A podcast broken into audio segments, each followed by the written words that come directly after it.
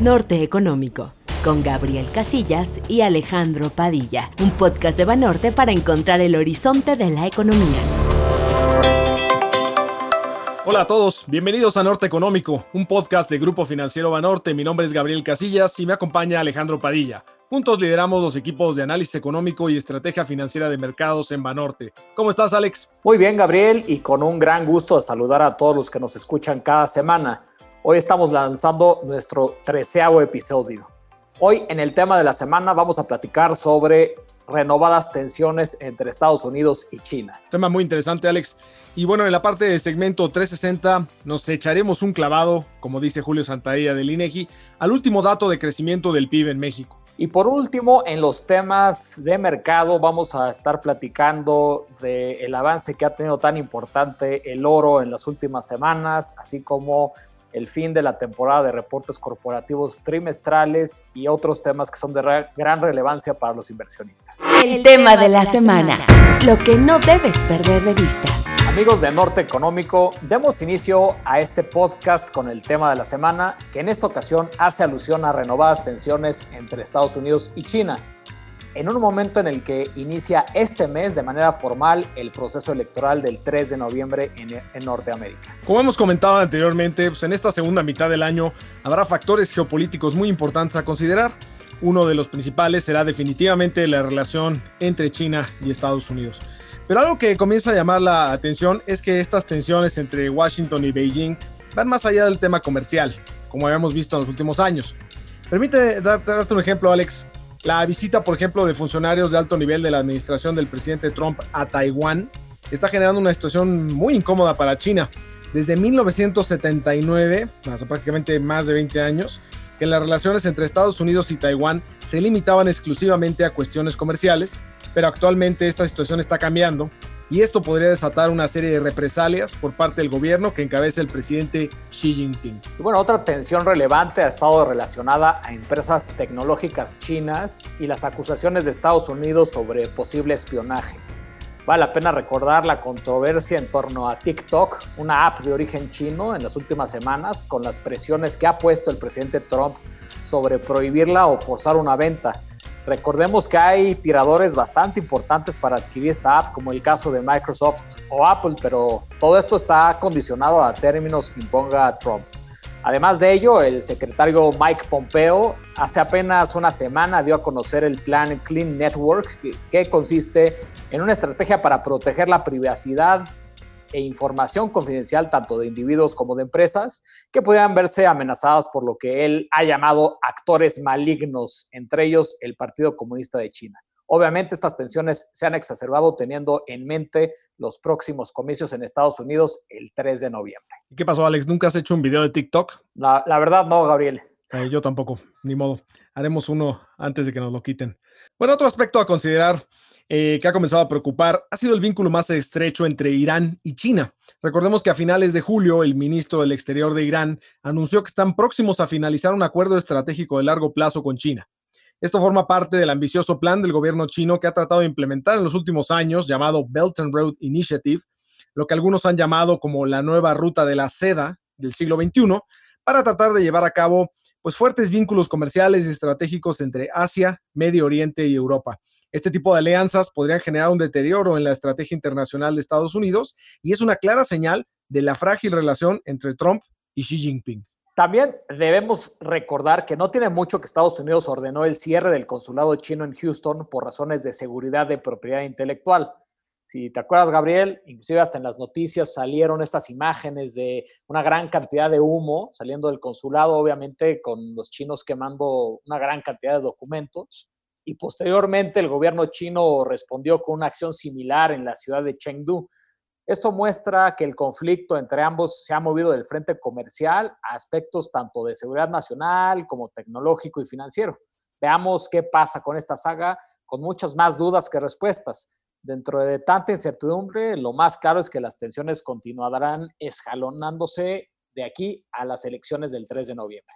Sí, Alex, y al parecer, imagínate, han de haber estado cocinando un pollo de kung pao unos noodles, pero bueno, pues ni modo, aquí cualquier cosa que hagan se ve como sospechosa ante los ojos de Trump. Y bueno, pues definitivamente, como dices tú, Alex, en los próximos días estos temas van a ganar mucha mayor fuerza y probablemente serán catalizadores importantes de los mercados financieros. Y no podemos dejar de pensar que otra gran duda recae en la relación de ambos países después de las elecciones, dependiendo de quién sea el ganador, Trump o Biden. Un tema que discutimos con más detalle en el podcast que tuvimos con Duncan Wood.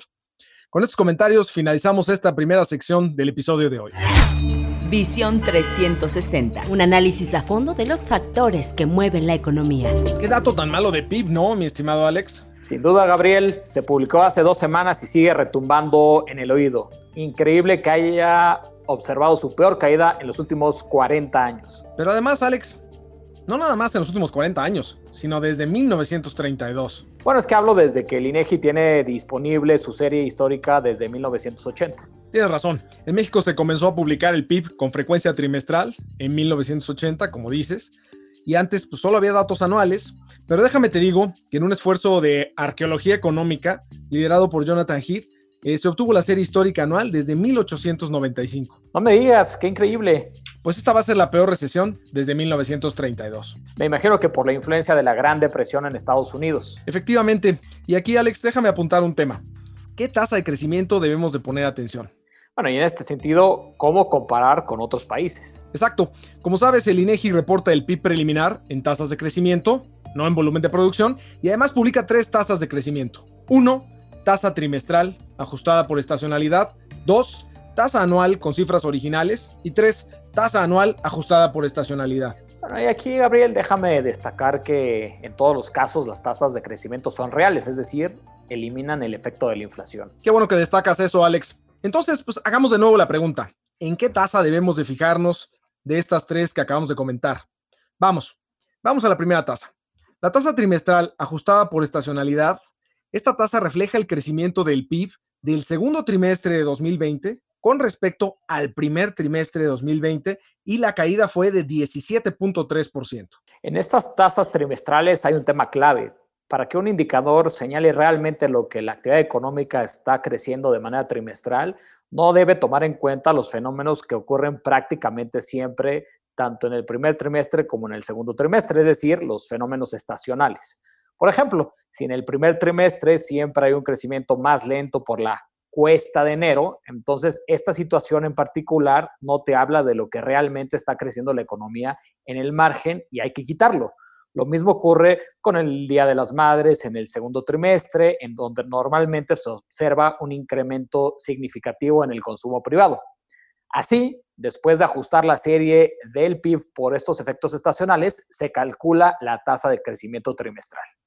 Y la tasa de crecimiento trimestral es la más relevante que hay que observar para darle seguimiento a la coyuntura económica. Es decir, es la tasa en la que hay que fijarse para darnos cuenta si la actividad económica se está cayendo, si se está recuperando o permanece sin cambios en el margen.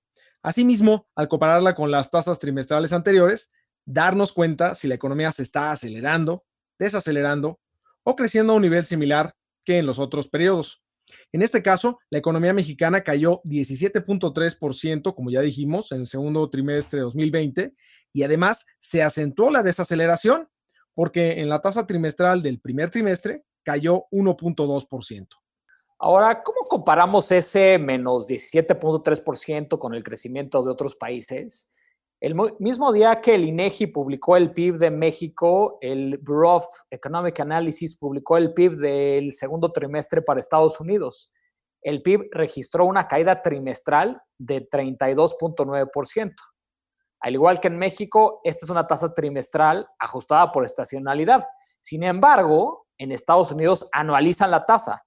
Esto no quiere decir que la multiplican por cuatro, sino que la anualizan utilizando la fórmula de interés compuesto. Ya saben, uno más la tasa trimestral elevada a la cuarta potencia y le restan uno. Entonces, para hacerla comparable con menos 17.3% de México, habría que anualizarla. Por ejemplo, esto nos daría una tasa de menos 53.1%. Sin embargo, debido a que las tasas de crecimiento en los países emergentes como México son mucho más volátiles, en parte porque las construimos a partir de la oferta agregada y no de la demanda agregada como en las economías avanzadas, entonces se considera exagerado hacer ese cálculo.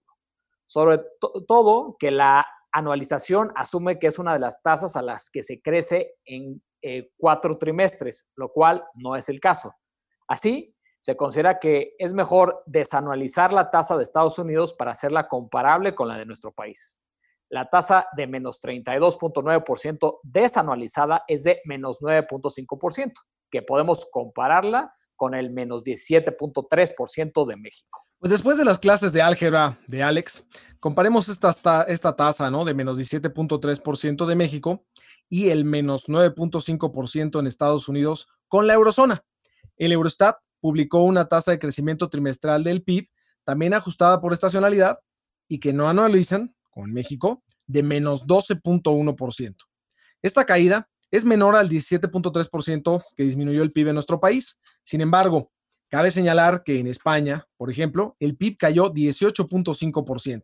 Es decir, la actividad económica cayó más en España que en México en el segundo trimestre. Qué fuerte caída. Y eso que en España han instrumentado estímulos fiscales por cerca del 9% del PIB. Qué bueno que mencionas eso, Alex, porque nos permite una breve reflexión. Estamos viendo que los estímulos fiscales no ayudan a amortiguar la caída mucho. Al final del día, los sectores que tienen que cerrar por las cuarentenas adoptadas cierran y esa actividad se pierde, con o sin estímulos fiscales. Sin embargo, Alex, creo que va a ser mucha diferencia en qué tan vigorosa podrá ser la recuperación. Simplemente, por ejemplo, el Fondo Monetario Internacional considera que el PIB en México caerá todo este año 10.5% en México y que tendrá un crecimiento de 3.3% en el 2021, mientras que para España anticipa una caída pues más fuerte de 12.8%, peor que en México sin duda, pero una recuperación más vigorosa que en México de 6.3% en el 2021. La caída del PIB en España es de 1.2 veces la de México, pero la recuperación es prácticamente del doble. La importancia de apoyar a las empresas, Alex, para que preserven el empleo. Sobre todo, pues en los sectores que durante las políticas de confinamiento tuvieron que cerrar sus puertas y seguir enfrentando gastos, nómina, pago de impuestos, pero sin recibir ingresos. Muchas no tienen los ahorros para continuar, máxime cuando las cuarentenas pues se alargan y cuando abren, pues a veces tienen que hacerlo de manera limitada o no hay la demanda suficiente. En efecto, Gabriel, y eso hace que esas empresas y empleos que desaparecen ya no puedan generar valor agregado y que la recuperación sea mucho menos vigorosa. Sí, y desde un punto de vista fiscal, que se paguen menos impuestos. Bueno, pues creo que esto nos lleva a hablar de la tasa de crecimiento anual, pero no la de todo el año, sino la segunda tasa de la que hablamos al inicio, la tasa del segundo trimestre de 2020 con respecto al segundo trimestre, pero de 2019. Esta fue de menos 18.9%. Cabe señalar que esta tasa de crecimiento anual es con cifras originales, que significa que no se ajusta por estacionalidad. Esta tasa de crecimiento del segundo trimestre de este año con respecto al mismo trimestre del año pasado no necesita ajuste estacional porque los eventos estacionales que ocurren en el segundo trimestre de 2020 también ocurrieron en el segundo trimestre de 2019. Entonces, Alex, ¿por qué el INEGI reporta también la opción 3, es decir, la tasa anual desestacionalizada? Esto se debe a que en el proceso de ajuste estacional también se ajustan los efectos de calendario, como el de Semana Santa, que a veces ocurre en marzo, es decir, en el primer trimestre, y a veces en abril, es decir, en el segundo trimestre, así como también el año bisiesto, entre otros efectos. De hecho, en esta ocasión, esta tasa resultó ser igual que con cifras originales en menos 18.9%. Esta es en la que hay que fijarse en el caso de que queramos anualizar cómo creció el PIB en los últimos 12 meses. Ahora, comparando estas tasas con México mismo, ¿no? Pero en otras crisis, pues se ve muy fuerte. En 1983, el PIB cayó a una tasa anual de, de 4.4%. En 1986, cayó 3.7%. Y en 1995, la famosa crisis de tequila, cayó 6.3%. Y bueno, ya en este siglo, en 2009, el PIB cayó 5.3% en la crisis económico-financiera global de 2008-2009. Entonces, la crisis que vivimos en los 80 y 90, la verdad es que palidecen ante la posibilidad de caer pues, prácticamente 10% este año, en todo el año. o menos 9.8%, que es el pronóstico oficial que traemos en el equipo de análisis de Banorte. Sin embargo, cabe señalar que si bien puede ser la peor recesión desde 1932 y peor que la de los 80 y 90, no va a ser la peor crisis. ¿Por qué? Yo creo que vale la pena aquí, y lo hemos dicho en varias ocasiones, Alex, pero vale la pena comunicarlo una vez más, que en esta eh, recesión no vamos a tener esas depreciaciones de más del 200, 300%, ¿no? Que llamábamos devaluaciones porque teníamos tipo de cambio fijo de los 80s y los 90s, que esto a su vez jalaba la inflación a niveles por arriba de 150% y esto a su vez jalaba también las tasas de interés por arriba de 100%. Esto no lo vamos a ver. Aquí queda muy claro que México es otro. Hoy tenemos un régimen de tipo cambio flexible, un banco central autónomo que además lleva ya 25 años ejerciendo su autonomía, una ley federal de presupuesto y responsabilidad hacendaria que se ha estado pues eh, cumpliendo a rajatabla y un sistema financiero muy bien capitalizado que como hemos dicho en otras veces también, pues recuerden que México fue el primer país que cumplió con los criterios de capital y de liquidez de Basilea III. Muy cierto. Eh, y por cierto, Gabriel, eh, no hemos hablado del detalle del reporte del PIB. Y en este sentido, me gustaría destacar que la mayor caída se concentró en la producción industrial, que cayó 23.6% a tasa trimestral. Y esto tiene que ver, Alex, mucho pues, con que, pues la verdad, primero empezó la crisis en China. Ahí empezó el brote y el impacto económico, este permeó Europa, luego Estados Unidos, y pues prácticamente importamos tanto el contagio como el impacto económico, pues de esa manera. Por eso lo primero que se impactó fue la parte de comercio internacional, muy relacionada con las manufacturas que tú acabas de comentar en la producción industrial. Y bueno, el segundo componente que más cayó fue la actividad en el sector servicios, con menos 14.5%. Si bien muchas empresas pudieron seguir operando, como las que pudieron hacer teletrabajo, home office y las de entrega a domicilio, muchas otras no pudieron operar. Bueno, hasta el sector agropecuario también cayó 2.5%. Ahora, Alex, creo que el mensaje más importante, si tomamos en cuenta datos más oportunos, como la balanza comercial de junio, así como las ventas de autos de junio y julio y las ventas de ANTAD, es que me parece ser que lo peor de la recesión que estamos viviendo en términos de actividad económica ya pasó. Coincido, Gabriel. En ausencia de la instrumentación de otras cuarentenas y lo que comentas de los datos más oportunos, parece que este dato del PIB del segundo trimestre señala que ya tocamos fondo. Exacto. De hecho, bueno, en la balanza comercial, por ejemplo, observamos que las importaciones y las exportaciones, que habían caído 37% en abril a tasa mensual en el caso de las exportaciones, afortunadamente la velocidad de caída disminuyó en mayo a menos 21.9% y ya en junio crecieron 75.6% a tasa mensual. Vimos un comportamiento muy similar en las importaciones. Por el lado de las ventas de autos, vimos una caída de 65% en abril a tasa anual, luego de 59% en mayo y ya para julio la caída sigue siendo fuerte, pero alrededor de la mitad de abril, en menos 31.3%. Si me permites agregar, en el caso del empleo, utilizando el número de trabajadores registrados en el INS, también vimos eh, números menos negativos. En abril, por ejemplo, se perdieron 555 mil empleos, en mayo 345 mil y en junio 83.300. Sí, pero en el mercado laboral en general todavía se ven una situación muy compleja. Sin duda, Alex, pues como sabes, normalmente el empleo es un indicador rezagado que se deteriora más después de la caída de la actividad económica y pues que este indicador, el del empleo, es el, es el último que se recupera.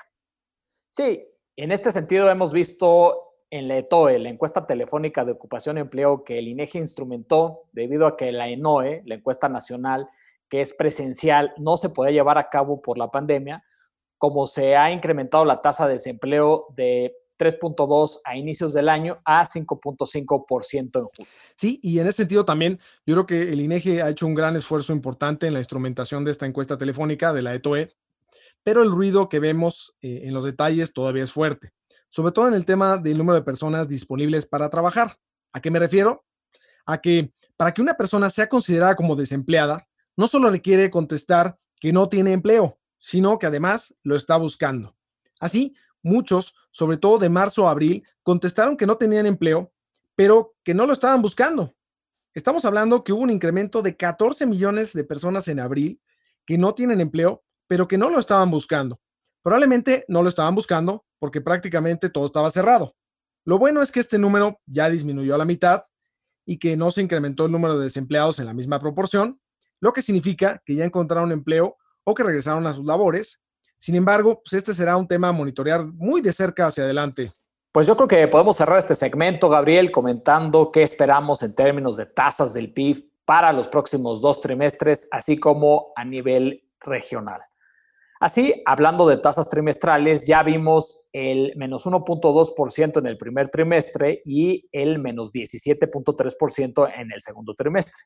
Sin embargo, en línea con lo que comentamos sobre lo que indican los datos más oportunos, que lo peor ya pasó, anticipábamos un crecimiento de 4.4% en el tercer trimestre y de 6.3% en el cuarto trimestre.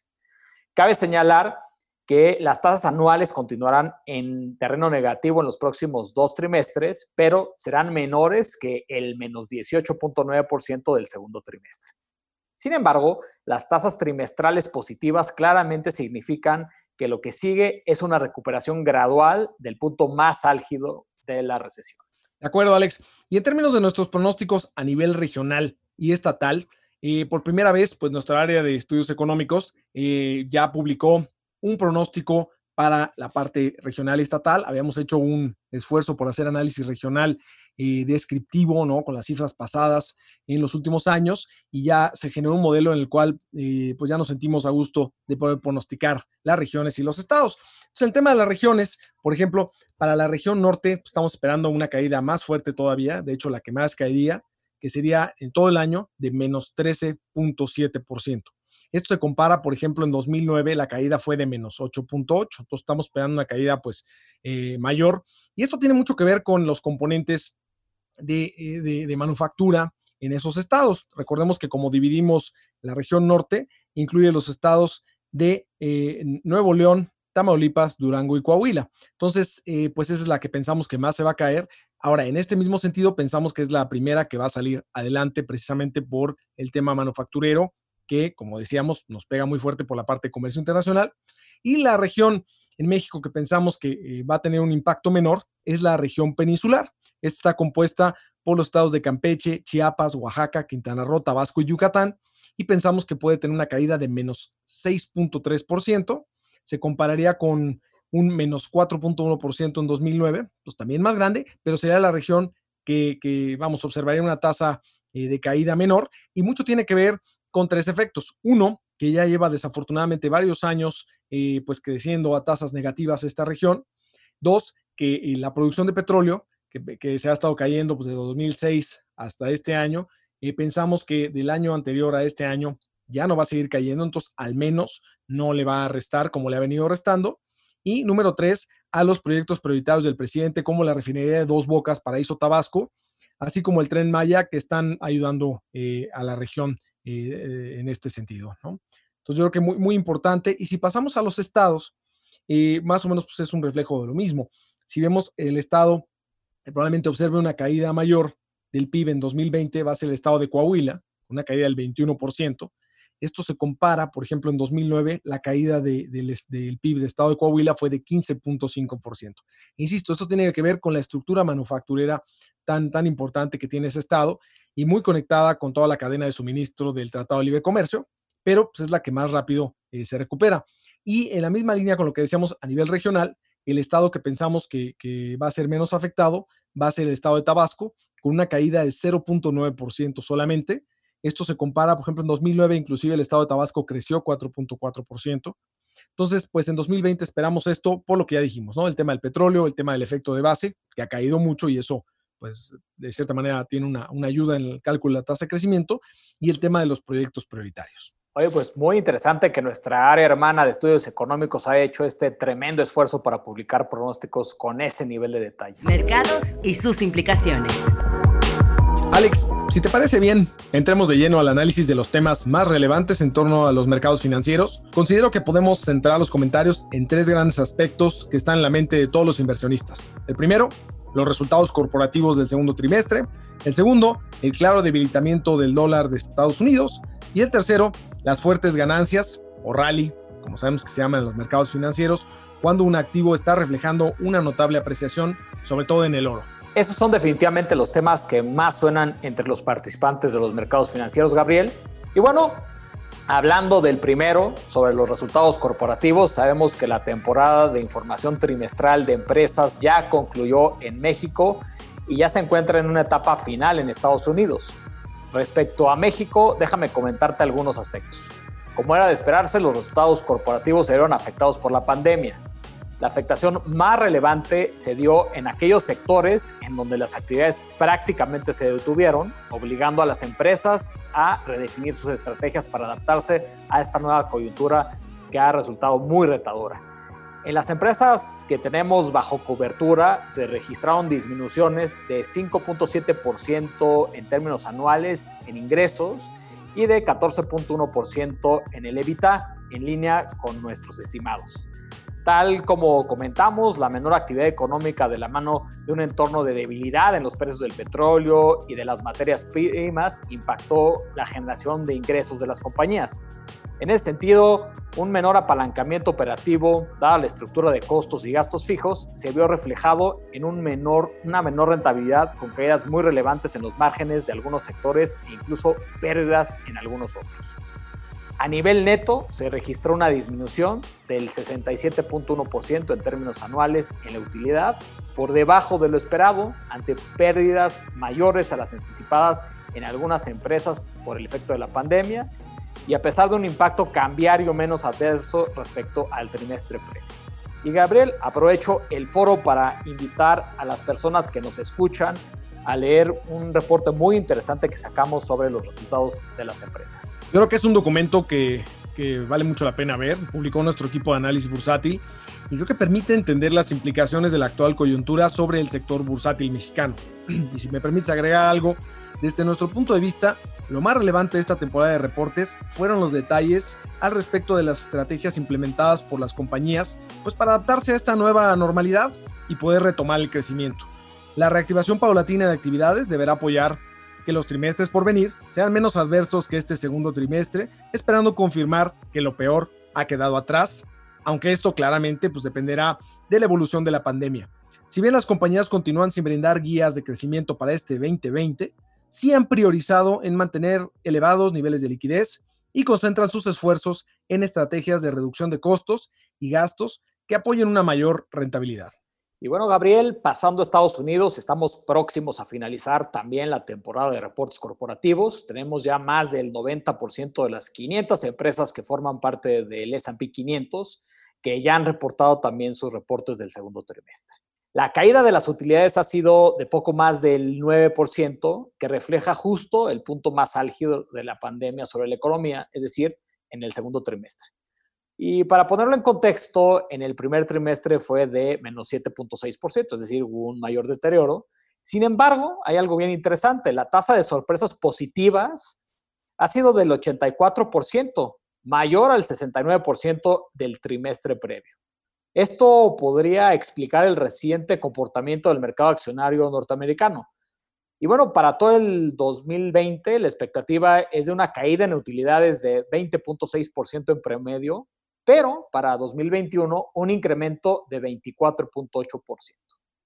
Dentro de esta visión del mercado se encuentran embebidos tanto los programas de estímulo monetario y fiscal sin precedentes, que pues ya hemos comentado aquí en repetidas ocasiones, mi estimado Gabriel, así como la posible forma de la recuperación, a pesar de las dudas sobre el desempeño de las curvas de contagio. Definitivamente, Alex. Y pasando al segundo tema relevante, me gustaría comentar lo siguiente. El dólar de los Estados Unidos ha observado un, relevante debilitamiento en los últimos meses, dada la combinación de tres factores.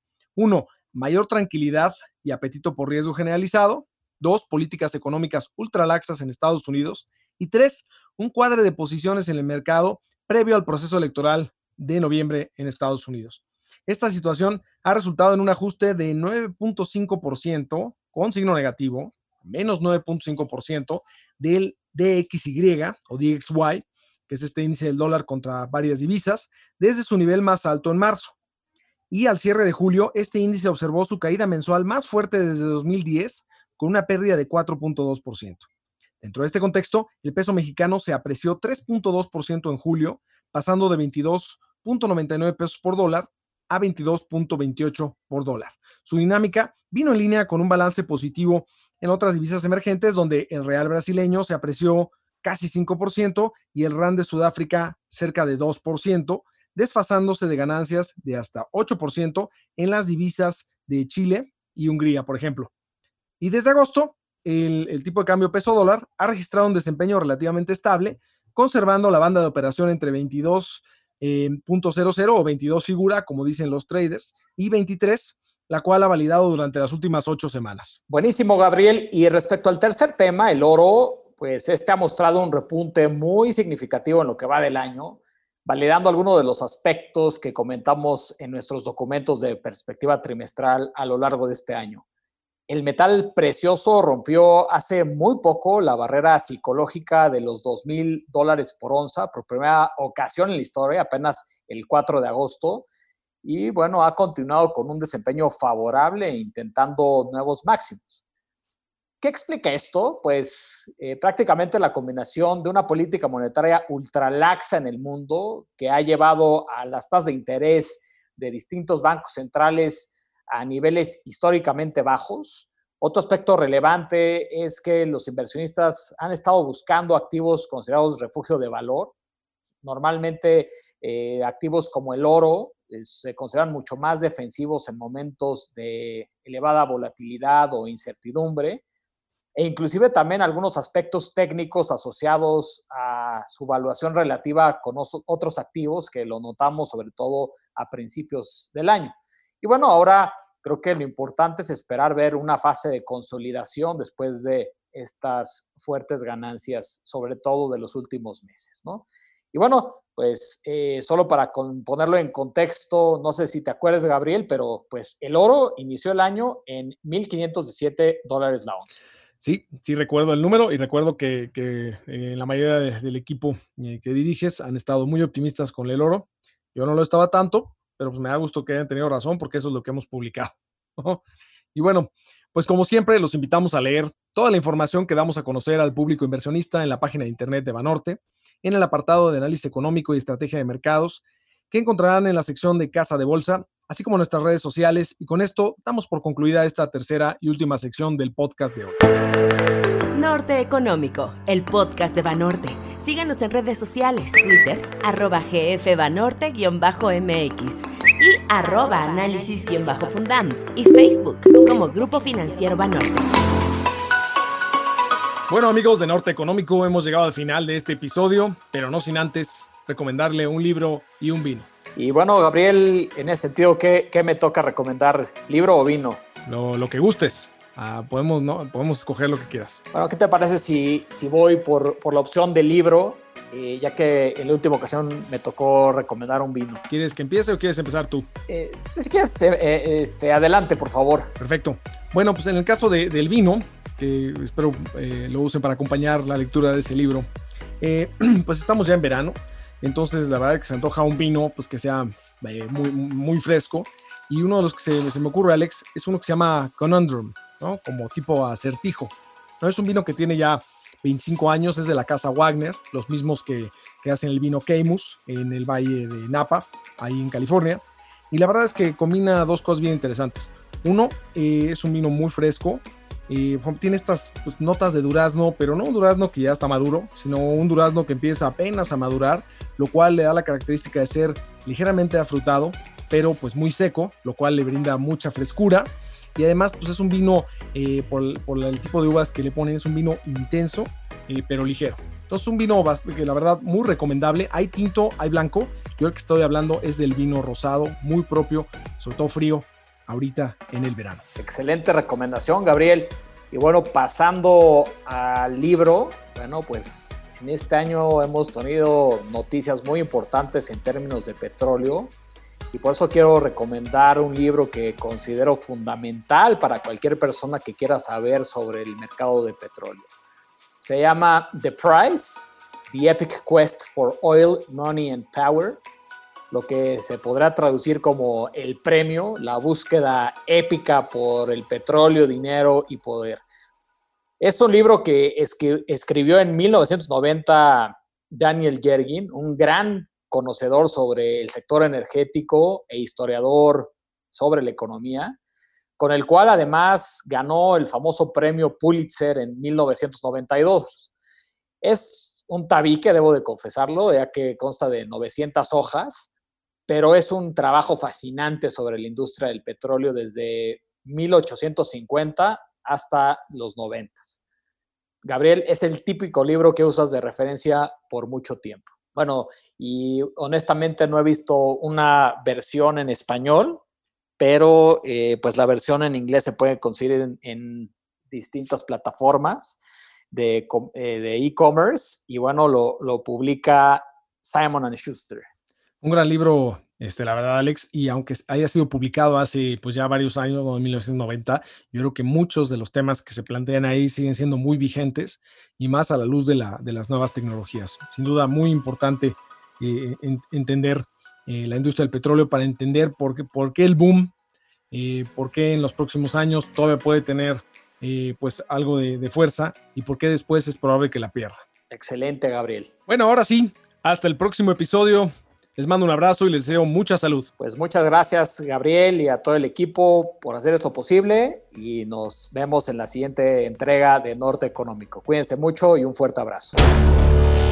Norte Económico, con Gabriel Casillas y Alejandro Padilla. Un podcast de Banorte para encontrar el horizonte de la economía.